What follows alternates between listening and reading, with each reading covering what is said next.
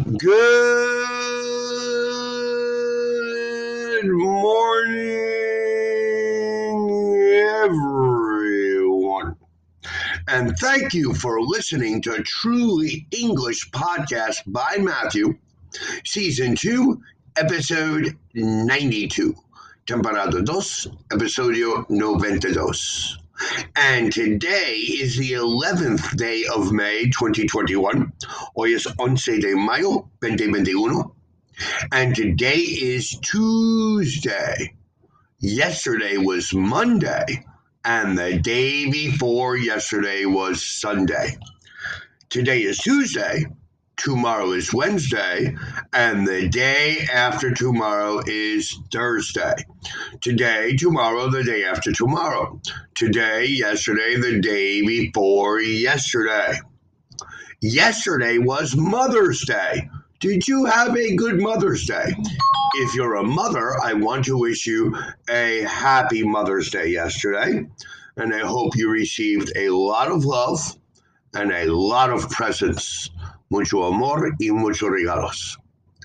Tomorrow is Wednesday, and tomorrow we all will be working as normal or going to school or whatever. So remember, today, tomorrow, the day after tomorrow, today, yesterday, and the day before yesterday. Today, I would like to talk about gerundios, eh, specific expressions. So, por ejemplo, todos los prepositions excepto la preposition to van seguido de un gerundio. Por lo tanto, las siguientes expresiones van seguidos de un gerundio. Hay algunas expresiones idiomáticas que a pesar de contentar la preposición to van seguido de un gerundio.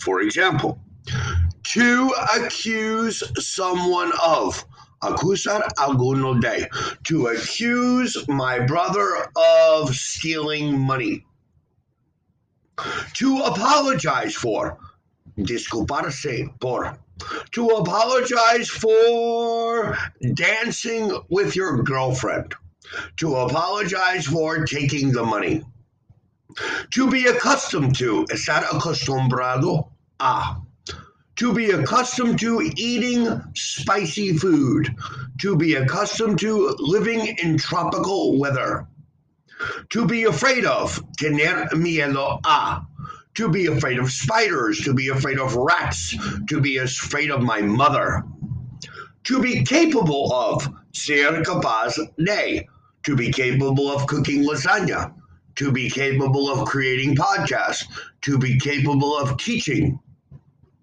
to be fond of, ser aficionado a, to be fond of pizza, to be fond of my students, to be fond of working, to be tired of, estar cansado de, to be tired of my classes, to be tired of my work, to be tired of the movie, to be used to, estar acostumbrado a. Used to y accustomed to is the same to be used to going to the movies, to be used to fishing, to be used to eating Mexican food, to carry on, continuar, seguir, mantenerse, to carry on working, to carry on creating podcasts, to carry on teaching English, to dream of or to dream about, soñar con or soñar que, to dream about my wife, to dream about my friends, to dream about my vacation, to feel like sentir or tener ganas de, to feel like sad, or to feel like going to the beach, to feel like traveling, to feel like, to forgive somebody for, perdonar a algún por, to forgive my father for hitting me,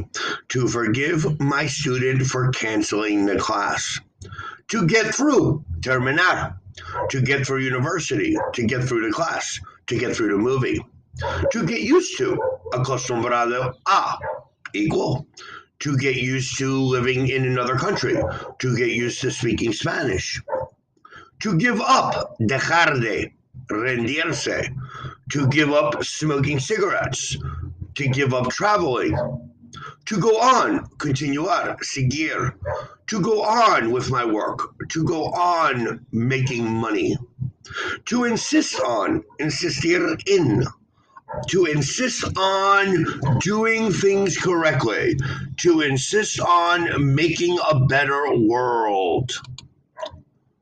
Okay, to keep on, continuar, seguir, mantenerse, to keep on working, to keep on studying, to keep on traveling, to look forward to, espera con ansia, desear, to look forward to going to the movies, to look forward to seeing you, to look forward to receiving your request for other podcasts, to prevent somebody from, evitar or impedir algún, to prevent somebody from robbing my house, to prevent somebody from copying my work, to put off, to put off, posponer, mm. deja para más tarde or después, to put off the meeting, to put off the class, to put off dinner, put off the date, to succeed in, lograr exitosamente, to succeed in university, to succeed in my work, to talk about,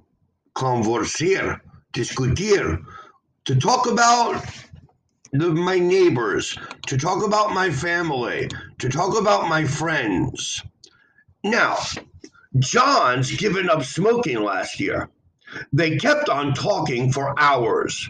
Anne is fond of gardening. I look forward to seeing you soon. Bob will soon get used to living in the country. Please take your time and use these expressions in your own sentences to accuse somebody of, to apologize for, to be accustomed to, to be afraid of, to be capable of, to be fond of, to be tired of, etc. Please remember to send us your requests and your comments to www.trulyenglish.com.mx or to our Facebook page, our Truly English page, our Twitter page, or here in Anchor Podcasts. I want to thank everybody for listening to our podcast today. And please remember to listen to our next podcast tomorrow on Wednesday. Our next podcast tomorrow on Wednesday.